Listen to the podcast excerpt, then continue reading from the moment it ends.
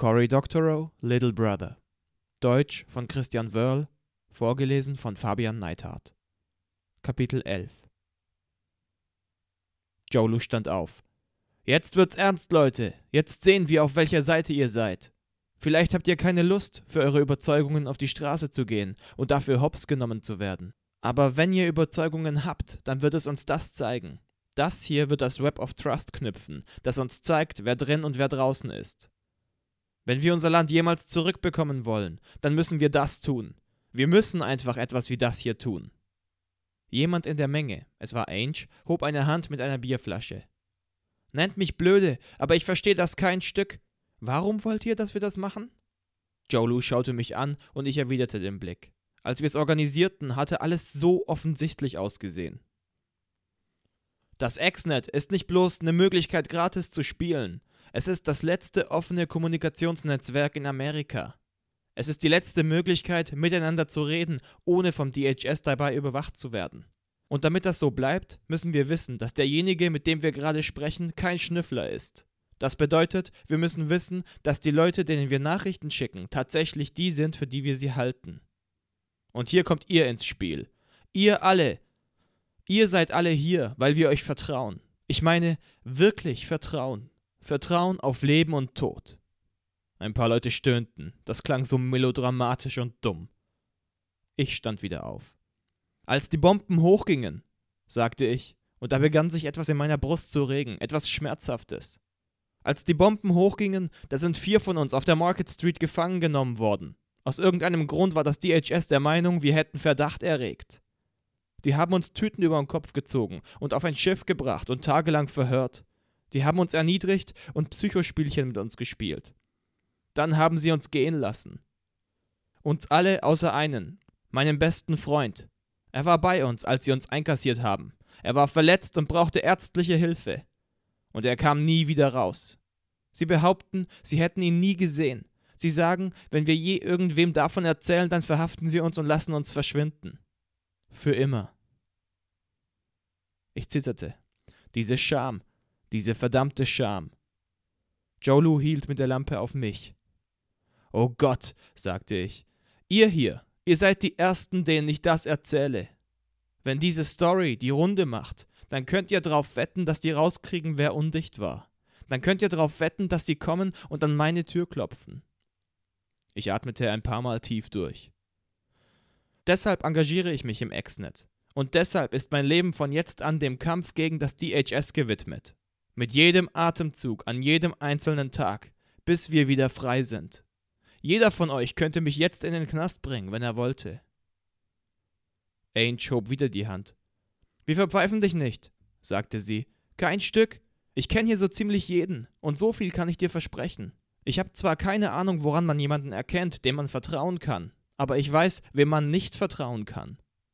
Alten Leuten, unseren Eltern, Erwachsenen, wenn Sie an jemanden denken, dem nachspioniert wird, dann denken Sie an jemand anderen, irgendeinen Bösen. Wenn Sie an jemanden denken, der gefangen und in ein Geheimgefängnis verschleppt wird, dann ist das immer ein anderer. Ein Junger, ein Farbiger, ein Ausländer. Sie haben vergessen, wie es ist, in unserem Alter zu sein. Einfach ständig unter Generalverdacht zu stehen.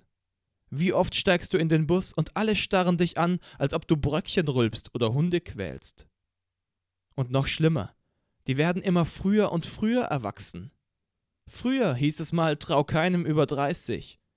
Ich sage, trau keinem Mistkerl über 25. Alle lachten und sie lachte mit. Sie war auf eine merkwürdige Weise hübsch. Ihr langes Gesicht und die kräftigen Kiefer gaben ihr entfernt etwas von einem Pferd. Ich meine das nicht als Witz, wisst ihr. Ich meine, denkt mal drüber nach. Wer hat denn diese Arschgeigen gewählt? Wer hat ihnen gesagt, dass sie unsere Stadt besetzen sollen? Wer hat denn dafür gestimmt, Kameras in unseren Klassenräumen aufzuhängen und uns mit ihren ekligen Schnüffelchips in unseren Transitpässen und Autos überall hinterherzurennen? Das war doch kein 16-Jähriger. Wir sind jung und vielleicht nicht ganz dicht, aber Abschaum sind wir nicht. Das will ich auf einem T-Shirt, sagte ich. Das wäre ein gutes, entgegnete sie. Wir lächelten uns an. Wo bekomme ich jetzt meine Schlüssel? fragte sie und zog ihr Handy raus. Wir machen das da drüben, in der stillen Ecke bei den Höhlen. Ich bring dich rein und bereite den Rechner vor. Dann machst du deine Sache und bringst die Maschine zu deinen Freunden, damit die Fotos von deinen öffentlichen Schlüsseln machen und ihn zu Hause signieren können. Ich erhob die Stimme. Ach, eins noch. Mist, wie konnte ich das vergessen? Ihr müsst die Fotos löschen, sobald ihr die Schlüssel eingetippt habt. Das letzte, was wir brauchen können, ist ein Flickr-Stream mit Fotos von uns allen bei unserer konspirativen Sitzung. Als Antwort kam ein bisschen nervöses, gutmütiges Kichern. Dann machte Jolo das Licht aus, und in der plötzlichen Dunkelheit konnte ich nichts mehr sehen.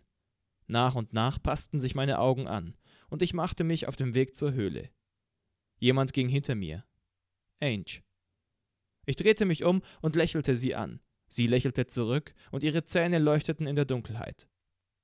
Danke für gerade eben, sagte ich. Du warst toll.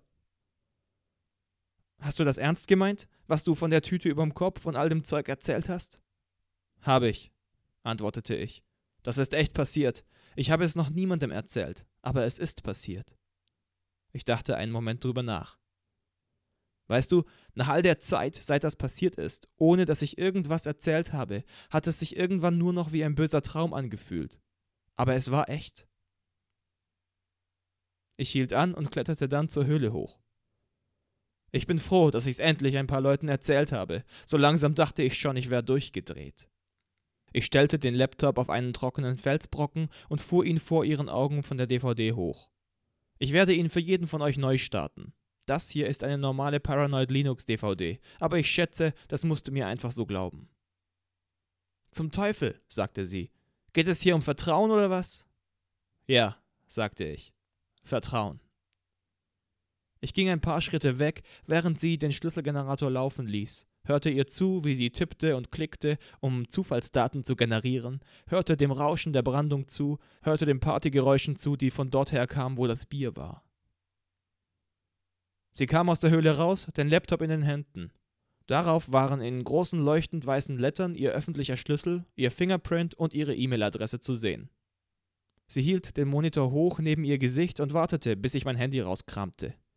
Cheese, sagte sie. Ich machte ein Bild von ihr und steckte die Kamera wieder ein. Sie ging weiter zu den Zechern und ließ jeden ein Foto von ihr mit dem Monitor machen. Es hatte was Feierliches. Und es war lustig. Sie hatte wirklich eine Menge Charisma. Man wollte sie nicht bloß anlachen, man wollte mit ihr lachen. Und verdammt nochmal, es war lustig. Wir erklärten gerade einen geheimen Krieg gegen die Geheimpolizei. Wer dachten wir denn, wer wir waren? So ging es vielleicht eine Stunde lang weiter. Jeder machte Fotos und erzeugte Schlüssel. Ich lernte jeden hier kennen. Ich kannte schon viele, einige hatte ich ja selbst eingeladen. Und die anderen waren Freunde meiner Kumpels oder von Kumpels meiner Kumpels. Wir wollten alle ein Team sein. Am Ende der Nacht waren wir's. Es waren alles gute Leute. Als alle fertig waren, ging Jolu, um einen Schlüssel zu erzeugen und drehte sich dann mit einem unbeholfenen Lächeln von mir weg. Mein Ärger über ihn war inzwischen verraucht. Er tat, was er tun musste, und ich wusste, dass er, was immer er jetzt auch sagte, immer für mich da sein würde. Und wir waren zusammen im DHS-Knast gewesen. Van auch. Das würde uns für immer zusammenschweißen, komme, was da wolle. Ich erzeugte meinen Schlüssel und drehte dann die Runde durch die Gang, um jeden ein Foto machen zu lassen. Dann kletterte ich wieder auf den erhöhten Fleck von vorhin und bat alle um Aufmerksamkeit. Also, eine Menge von euch haben mitbekommen, dass die ganze Nummer einen riesen Haken hat. Was wäre, wenn ihr diesem Laptop nicht trauen könnt? Wenn er heimlich all unsere Anweisungen aufzeichnet? Wenn er uns ausspioniert? Was wäre, wenn ihr José Luis und mir nicht trauen könnt? Mehr wohlwollendes Gickeln. Ein bisschen wärmer als vorher. Bieriger. Ich meine das so, sagte ich. Wenn wir auf der falschen Seite wären, dann würde all das hier uns alle, euch alle, in die Scheiße reiten. Vielleicht in den Knast. Die Gickler wurden nervöser. Und deshalb mache ich jetzt das hier, sagte ich und nahm einen Hammer zur Hand, den ich aus Dads Werkzeugkiste mitgebracht hatte. Ich stellte den Laptop neben mir auf den Felsen und holte mit dem Hammer aus. Jolu mit der Lampe immer an der Bewegung dran. Crash! Ich hatte immer davon geträumt, einen Laptop mit einem Hammer zu töten, und jetzt tat ich es. Es fühlte sich pornomäßig gut an. Und schlecht zugleich. Smash! Das Monitorpanel fiel raus, zersplitterte in Millionen Teile und gab die Tastatur frei. Ich schlug weiter darauf ein, bis die Tastatur runterfiel und Hauptplatine und Festplatte sichtbar wurden. Crash! Ich zielte genau auf die Festplatte und hieb mit aller Kraft auf sie ein. Es dauerte drei Schläge, bis das Gehäuse zerbarst und das zerbrechliche Innenleben freigab. Ich hämmerte weiter, bis nur noch feuerzeuggroße Einzelteile übrig waren. Dann packte ich alles in einen Müllsack. Meine Zuschauer jubelten frenetisch, laut genug, dass ich ernsthaft begann, mir Sorgen zu machen, dass uns jemand von oberhalb über die Brandung hinweg hören und die Gesetzeshüter rufen könnte. Das wäre das, rief ich. Also, wenn mich jetzt jemand begleiten möchte, ich trage das jetzt runter zum Meer und spüle es zehn Minuten im Salzwasser. Zuerst fand der Vorschlag keinen Zuspruch, aber dann kam Ange nach vorn, nahm meinen Arm in ihre warme Hand und flüsterte mir, das war wundervoll, ins Ohr. Dann gingen wir zusammen runter zum Strand. Es war völlig dunkel unten am Wasser und nicht ungefährlich, selbst mit unserem Schlüsselanhängerlampen. Rutschige, scharfkantige Felsen überall, auf denen man auch schon ohne drei Kilo pürierte Elektronik in einer Plastiktüte schwer am Balancieren war. Einmal rutschte ich aus und war darauf gefasst, mir was aufzuschlagen, aber sie angelte mich mit erstaunlich festem Griff und hielt mich aufrecht. Ich wurde ganz nah an sie rangezogen, nah genug, um ihr Parfum wahrzunehmen. Einen Duft nach neuen Autos. Ich liebe diesen Duft. Danke, brachte ich heraus und schaute ihr in die großen Augen, die von ihrer männlichen, schwarz gefassten Brille noch vergrößert wurden. Ich konnte im Dunkeln nicht erkennen, welche Farbe ihre Augen hatten, aber ich tippte auf was Dunkles, soweit man aus ihrem dunklen Haar und olivbraunen Teint darauf schließen konnte. Sie wirkte südländisch, vielleicht mit griechischen, spanischen oder italienischen Wurzeln. Ich bückte mich und ließ den Beutel im Meer mit Salzwasser volllaufen. Dabei brachte ich's fertig auszurutschen und meinen Schuh zu fluten. Ich fluchte und sie lachte. Seit wir zum Ufer aufgebrochen waren, hatten wir kaum ein Wort gewechselt. Es war etwas Magisches um unser Stillschweigen. Bis zu diesem Tag hatte ich insgesamt drei Frauen geküsst, den Heldenempfang in der Schule nicht mitgerechnet. Das ist keine beeindruckende Zahl, aber so ganz winzig ja auch nicht. Ich habe ein passables Frauenradar und ich glaube, ich hätte sie küssen können. Sie war nicht heiß im traditionellen Sinn, aber ein Mädchen und eine Nacht und ein Strand, das hat schon was. Außerdem war sie smart, leidenschaftlich und engagiert. Aber ich küsste sie nicht und nahm sie auch nicht bei der Hand. Stattdessen erlebten wir einen Moment, den ich nur als spirituell bezeichnen kann. Die Brandung, die Nacht, das Meer und die Felsen, dazu unser Atmen. Der Moment dehnte sich aus. Ich seufzte. Was für eine Aktion. In dieser Nacht würde ich noch eine Menge zu tippen haben, um all die Schlüssel in meinen Schlüsselbund zu übertragen, zu signieren und die signierten Schlüssel zu veröffentlichen um das Web of Trust zu starten. Sie seufzte auch. Gehen wir, sagte ich. Ja. So gingen wir zurück. Diese Nacht war eine gute Nacht. Jolu wartete hinterher noch, bis der Freund seines Bruders kam, um die Kühlboxen abzuholen. Ich ging mit allen anderen die Straße hoch bis zur nächsten Bushaltestelle und stieg ein. Natürlich benutzte niemand von uns eine reguläre Fahrkarte mehr. Mittlerweile klonte jeder Ex-Netter gewohnheitsmäßig drei, viermal am Tag den Fahrausweis von jemand anderem, um sich für jede Fahrt eine neue Identität zuzulegen. Es war nahezu unmöglich, im Bus cool zu bleiben. Wir waren alle leicht angeschickert und es war wahnsinnig komisch, uns gegenseitig im grellen Licht im Bus anzuschauen. Wir wurden ziemlich laut und der Fahrer ermahnte uns zweimal über die Sprechanlage und sagte dann, wenn wir nicht sofort ruhig seien, würde er die Polizei rufen.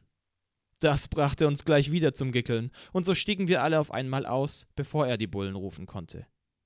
Wir waren jetzt in North Beach und jede Menge Busse, Taxis und die BART in Market Street und ein paar neonbeleuchtete Clubs und Cafés sorgten dafür, dass sich unsere Gruppe hier zerstreute. Ich kam heim, warf die Xbox an und begann, Schlüssel von meinen Handyfotos zu übertragen. Das war eine stumpfsinnige, hypnotisierende Angelegenheit, und weil ich außerdem ein bisschen betrunken war, fiel ich darüber in Halbschlaf. Gerade als ich vollends am Wegdämmern war, poppte ein neues Messenger-Fenster hoch. Hey ho! Ich erkannte den Nick nicht. Specs Grill.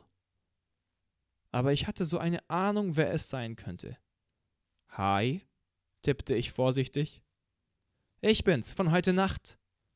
Dann fügte sie einen Block Krypto ein. Ihren öffentlichen Schlüssel hatte ich schon am Schlüsselbund, also ließ ich den Messenger versuchen, den Code mit ihrem Schlüssel zu entziffern. Ich bin's, von heute Nacht. Sie war es. Schön, dich hier zu sehen, tippte ich, verschlüsselte es mit meinem Schlüssel und schickte es ab. Es war toll, dich zu treffen, tippte ich weiter. Dich auch. Ich treffe nicht so viele kluge Jungs, die auch noch süß sind und ein soziales Gewissen haben. Gute Güte, Mann, du lässt einem Mädchen kaum eine Chance. Mein Herz hämmerte in meiner Brust. Hallo? Klopf, klopf. Jemand daheim? Ich bin nicht hier geboren, Leute, aber ich werde hier ganz sicher sterben. Vergesst nicht, euren Kellnerinnen Trinkgeld zu geben, sie arbeiten so hart. Ich bin die ganze Woche hier. Ich musste laut lachen. Ich bin ja hier, ich lach bloß zu laut, um tippen zu können. Aha, zumindest meine Messenger-Comedy zieht noch. Aha? Es war echt toll, dich zu treffen. Ja, das ist es meistens. Wohin führst du mich aus? Ausführen? Bei unserem nächsten Abenteuer? Hatte noch nichts geplant. Okay, dann sag ich wohin. Freitag, Dolores Park, illegales Open-Air-Konzert. Komm da hin oder du bist ein Dote Cader. Was nochmal? Liest du nicht mal Exnet? Steht an jeder Ecke. Schon mal von den Speedhorse gehört? Ich verschluckte mich bald. Das war Trudy Doos Band. Die Trudy Doo, die Frau, die Jolo und mich dafür bezahlte, den Internetcode zu aktualisieren. Ja, schon gehört. Die planen einen riesen Gig und haben wohl noch so 50 andere Bands dabei, wollen das auf den Tennisplätzen machen mit ihren eigenen Boxentrucks dabei und die ganze Nacht durchrocken. Ich fühlte mich wie ein Grottenolm. Wie war das denn an mir vorbeigegangen? Auf Valencia gab's diese anarchistische Buchhandlung, an der ich manchmal auf dem Weg zur Schule vorbeikam. Und die hatte ein Poster im Fenster mit einer alten Revolutionärin, Emma Goldman, mit der Zeile Wenn ich nicht tanzen kann, dann will ich nichts mit deiner Revolution zu tun haben. Ich hatte meine gesamte Energie darauf verwendet, mit dem Exnet engagierte Kämpfer zu organisieren und dem DHS dazwischen zu funken. Aber das hier war ja wohl so viel cooler. Ein Riesenkonzert. Ich hatte keine Ahnung, wie man sowas aufzog. Aber ich war froh, dass es Leute gab, die das konnten. Und wenn ich es mir recht überlegte, dann war ich verdammt stolz drauf, dass sie es mit Hilfe des Exnets organisierten. Am nächsten Tag war ich ein Zombie. Ange und ich hatten bis 4 Uhr früh gechattet. Naja, geflirtet. Zum Glück war Samstag und ich konnte ausschlafen. Aber vor Kater und Übermüdung kriegte ich trotzdem keinen geraden Gedanken zusammen. Gegen Mittag mühte ich mich aus dem Bett und raus auf die Straße. Ich wankte rüber zum Türken, um meinen Kaffee zu kaufen. Wenn ich allein war, kaufte ich neuerdings meinen Kaffee immer hier, weil ich das Gefühl hatte, der Türke und ich seien Mitglieder eines geheimen Clubs. Auf dem Weg dahin kam ich an einer Menge frischer Graffiti vorbei. Ich mochte die Graffiti im Mission-Viertel. Es war meist riesige, üppige Wandmalerei oder die sarkastischen Schablonenwerke von Kunststudenten. Und ich mochte es, dass die Tagger in der Mission unter den Augen der DHS immer noch weitermachten. Auch eine Art Exnet, dachte ich. Die mussten auch ihre Methoden haben, rauszukriegen, was los war, woher man Farbe kriegte und welche Kameras funktionierten. Einige Kameras, merkte ich, waren einfach übersprüht. Vielleicht benutzten sie ja das Exnet. In drei Meter hohen Buchstaben prangten am Bretterzaun eines Schrottplatzes die Worte Trau niemandem über 25. Ich hielt an. War wohl jemand gestern von meiner Party mit einer Farbdose hier vorbeigekommen? Eine Menge von den Leuten lebte hier im Viertel. Ich holte meinen Kaffee und stratzte dann ein bisschen durch die Stadt. Dabei dachte ich die ganze Zeit, eigentlich müsste ich jemanden anrufen, ob wir uns einen Film ausleihen wollten oder so. So war es immer gewesen, an faulen Samstagen wie heute. Aber wen sollte ich anrufen? Van redete nicht mit mir. Ich glaubte nicht, schon wieder mit Jolu sprechen zu können. Und Daryl? Nun, Daryl konnte ich nicht anrufen. Also holte ich noch einen Kaffee, ging heim und suchte ein bisschen in den Blogs im Exnet rum. Die anonymen Blogs konnten keinem bestimmten Autor zugeordnet werden, es sei denn, der Autor war blöd genug, seinen Namen drüber zu schreiben. Und es gab eine Menge davon. Die meisten waren unpolitisch, etliche aber auch nicht. Dort schrieben sie über Schulen und wie unfair es dort war. Sie schrieben über die Bullen und übers Tagging. Wie sich herausstellte, waren die Planungen fürs Konzert im Park schon seit Wochen im Gang. Sie waren vom Block zu Block gewandert, ohne dass ich was mitbekommen hatte. Und das Konzert stand unter dem Motto Trau keinem über 25. Nun, Das erklärte, woher Ainge es hatte. War ein guter Slogan. Am Montagmorgen beschloss ich, mal wieder bei der Anarchistenbuchhandlung vorbeizuschauen und zu versuchen, eines dieser Emma Goldman-Poster zu bekommen. Ich brauchte diese Gedächtnisstütze. Also nahm ich auf dem Weg zur Schule den Umweg, die 16. runter in die Mission, dann Valencia hoch und rüber. Der Laden war zu, aber ich notierte mir die Öffnungszeiten und vergewisserte mich, dass sie das Poster noch hängen hatten. Als ich Valencia runterstapfte, war ich erstaunt zu sehen, wie viel, trau keinem über 25, Zeug hier zu sehen war. Die Hälfte der Läden hatte trau keinem Devotionalien in den Fenstern, Brotdosen, Babydoll-Shirts, Stiftdosen, Truckerhüte. Die Trendsetter-Läden sind immer schneller geworden. Wenn sich neue Mime binnen ein, zwei Tagen übers Netz verbreiten, dann sind die Läden mittlerweile ganz gut drin, ruckzuck den passenden Merchandising-Kram ins Fenster zu hängen. Wenn du am Montag ein witziges YouTube-Filmchen über einen Typ, der sich aus Mineralwasserflaschen einen Düsenantrieb bastelt, in deiner Mail findest, kannst du davon ausgehen, am Dienstag die ersten T-Shirts mit Stills aus dem Video kaufen zu können. Aber es war irre zu sehen, wie sich etwas aus dem Exnet in die Szeneläden ausbreitete zerfetzte Designer-Jeans, auf die der Slogan sorgfältig wie mit Tinte geschrieben war, gestickte Aufnäher. Gute Nachrichten verbreiten sich schnell. Als ich in die Gesellschaftskundeklasse von Mrs. Galvez kam, stand der Slogan an der Tafel. Wir saßen alle an unseren Tischen und grinsten ihn an, und er schien zurückzugrinsen. Es hatte etwas ungeheuer Befriedigendes zu denken, dass wir alle einander trauen konnten und dass der Feind identifizierbar war. Ich wusste, dass das nicht so ganz stimmte, aber es war eben auch nicht so ganz falsch. Mrs. Galvez kam rein, strich sich übers Haar, stellte ihr Schulbuch auf den Tisch und schaltete es ein. Dann nahm sie ein Stück Kreide und drehte sich zur Tafel. Alles lachte. Gutmütig zwar, aber wir lachten. Sie drehte sich wieder um und lachte ebenfalls. Sieht so aus, als ob die Sloganschreiber der Nation unter Inflation leiden. Wer von euch weiß denn, woher dieser Satz ursprünglich stammt? Wir schauten uns an. Hippies? fragte jemand, und wir lachten wieder. San Francisco ist voll von Hippies. Von den alten Kiffern mit ihren Schmuddelbärten und Batikfummeln bis zu denen von heute, die sich mehr fürs Verkleiden und Footback-Spielen interessieren als fürs Protestieren. Ja, Hippies. Aber wenn wir heute an Hippies denken, dann meist nur an ihre Kleidung und an die Musik. Aber Kleidung und Musik waren nur eine Begleiterscheinung von dem, was diese Ära, die 60er, so wichtig machte. Ihr habt schon von der Bürgerrechtsbewegung gehört, der es um die Abschaffung der Rassentrennung ging.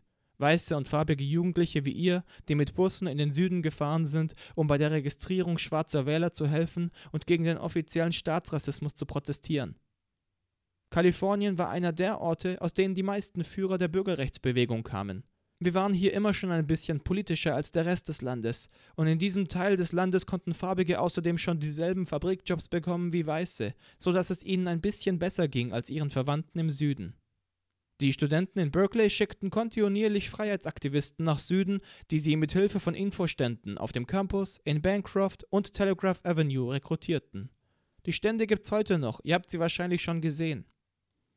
Tja, die Universität versuchte das zu unterbinden. Ihr Präsident verbot politische Aktivitäten auf dem Campus. Aber die Bürgerrechtsjugend ließ sich nicht davon abhalten. Die Polizei versuchte jemanden zu verhaften, der an den Infoständen Flugblätter verteilte, aber dann haben 3000 Studenten den Wagen umzingelt und es verhindert, ihn abtransportieren zu lassen. Sie wollten es nicht zulassen, dass sie diesen Jugendlichen ins Gefängnis brachten. Sie stellten sich aufs Dach des Polizeiautos und hielten Reden über das First Amendment und über Meinungsfreiheit. Das gab den Startschuss für die Bewegung für Meinungsfreiheit. Es war der Beginn der Hippies. Aber von hier nahmen auch ein paar radikalere Studentenbewegungen ihren Anfang. Black Power Gruppen wie die Black Panthers und später auch Gruppen für Schwulenrechte wie die Pink Panthers, radikalen Frauengruppen, sogar lesbische Separatisten, die Männer komplett abschaffen wollten. Und die Yippies. Hat schon mal jemand von den Yippies gehört? Wollten die nicht das Pentagon zum Schweben bringen? fragte ich. Darüber hatte ich mal eine Doku gesehen. Sie lachte. Das hatte ich vergessen, aber du hast recht, das waren sie. Yippies waren so etwas wie sehr politische Hippies, aber sie waren nicht in dem Sinne ernsthaft, wie wir uns Politik heute vorstellen. Sie waren ziemlich verspielt, Faxenmacher. Sie haben Geld in die New Yorker Börse geworfen und das Pentagon mit hunderten Leuten umringt, um es mit einem Zauberspruch zu levitieren. Sie haben eine fiktive Art von LSD erfunden, das man mit Wasserpistolen versprühen sollte, und dann haben sie sich gegenseitig bespritzt und so getan, als ob sie stoned seien. Sie waren lustig und ziemlich telegen. Einer der Yippies, ein Clown namens Wavy Gravy, brachte in der Regel Hunderte von Demonstranten dazu, sich wie der Weihnachtsmann zu verkleiden, so dass man abends in den Fernsehnachrichten sehen konnte, wie Polizisten den Weihnachtsmann festnahmen. Und sie mobilisierten eine Menge Leute. Ihre große Stunde war die Democratic National Convention 1968, als sie zu den Protesten gegen den Vietnamkrieg aufriefen. Tausende von Leuten kamen nach Chicago, schliefen in den Parks und demonstrierten jeden Tag. In diesem Jahr hatten sie eine Menge bizarrer Aktionen. Zum Beispiel ließen sie ein Schwein namens Pegasus als Präsidentschaftskandidat antreten. Die Polizei und die Demonstranten kämpften in den Straßen. Das hatten sie vorher auch schon oft getan, aber die Polizisten in Chicago waren nicht klug genug, die Presse in Ruhe zu lassen. Sie verprügelten die Reporter und die rächten sich, indem sie endlich ausführlich berichteten, was bei diesen Demonstrationen wirklich passierte. Plötzlich sah das ganze Land, wie seine Kinder ziemlich brutal von Polizisten zusammengeschlagen wurden. Sie nannten es einen Polizeiaufstand. Die Yippies sagten immer, trau keinem über 30. Damit meinten sie, dass Leute, die vor einem bestimmten Zeitpunkt geboren waren, als Amerika Feinde wie die Nazis bekämpfte, es nie begreifen würden, was es bedeutete, sein Land so sehr zu lieben, dass man es ablehnen musste, gegen die Vietnamesen zu kämpfen. Sie dachten, dass du, wenn du erst mal 30 warst, deine Einstellung nicht mehr ändern würdest und niemals begreifen könntest, wieso die Kinder der damaligen Zeit auf die Straße gingen und Krawall machten. San Francisco war der Ausgangspunkt für all das. Hier wurden revolutionäre Armeen gegründet. Einige davon jagten im Dienst ihrer Sache Häuser in die Luft oder raubten Banken aus. Viele der Jugendlichen von damals wurden später mehr oder weniger normal, während andere im Gefängnis landeten. Einige von den Studienabbrechern erreichten Erstaunliches. Steve Jobs und Steve Wozniak zum Beispiel, die den PC erfunden haben. Die Sache begann mich zu faszinieren. Ein bisschen was wusste ich schon davon, aber so wie heute hat man mir die Geschichte noch nie erzählt. Auf einmal sahen die lahmen, betulichen, erwachsenen Straßenproteste gar nicht mehr so lahm aus. Vielleicht war diese Sorte Action auch in der Exnet-Bewegung möglich. Ich hob meine Hand. Haben Sie gewonnen? Haben die Yippies gewonnen? Sie sah mich lange an, als ob sie darüber nachdenken musste. Niemand sagte ein Wort. Wir waren alle auf die Antwort gespannt. Verloren haben sie nicht, sagte sie schließlich. Sie sind sozusagen implodiert. Einige von ihnen sind wegen Drogen oder anderer Vergehen ins Gefängnis gekommen. Einige haben ihr Fähnchen gedreht und sind Yuppies geworden. Und dann sind sie auf Vortragsreisen gegangen und haben rumerzählt, wie dumm sie gewesen seien und dass Gier doch eine gute Sache sei aber sie haben die Welt verändert. Der Vietnamkrieg ging zu Ende und die Art von Konformismus und vorbehaltlosem Gehorsam, die bis dahin als Patriotismus gegolten hatte, war jetzt völlig out. Die Rechte von Farbigen, Frauen und Schwulen wurden nachhaltig weiterentwickelt. Die Rechte von Chicanos oder von Behinderten, überhaupt unsere gesamte Tradition bürgerlicher Freiheiten, wurde von diesen Leuten überhaupt erst ins Leben gerufen oder gestärkt. Die heutige Protestbewegung ist ein unmittelbarer Abkömmling der damaligen Auseinandersetzungen. Ich fasse es nicht, wie Sie über diese Leute reden, sagte Charles. Er lehnte halb stehend in seinem Stuhl, und sein mageres, kantiges Gesicht war rot angelaufen. Seine Augen waren groß und feucht, und seine Lippen waren riesig, und wenn er sich aufregte, sah er immer ein bisschen wie ein Fisch aus. Mrs. Galvez verspannte sich merklich. Dann sagte sie Ja bitte, Charles? Sie haben gerade Terroristen beschrieben. Echte Terroristen. Sie sagen, dass sie Häuser gesprengt haben. Die wollten die Börse zerstören. Die haben Polizisten verprügelt und sie davon abgehalten, Gesetzesbrecher zu verhaften. Die haben uns angegriffen. Mrs. Galvez nickte bedächtig. Mir war klar, dass sie darüber nachdachte, wie sie mit Charles umgehen solle, der tatsächlich aussah, als würde er gleich platzen. Charles spricht da einen interessanten Aspekt an. Die Yippies waren keine fremden Agenten, sondern amerikanische Bürger. Wenn du sagst, die haben uns angegriffen, dann musst du dir klar machen, wer die und wir sind. Wenn deine Mitbürger. Schwachsinn! rief er. Er war jetzt aufgestanden. Wir waren damals im Krieg. Diese Typen haben den Feind unterstützt. Ist doch ganz einfach, wer wir sind und wer die. Wenn du Amerika unterstützt, gehörst du zu uns.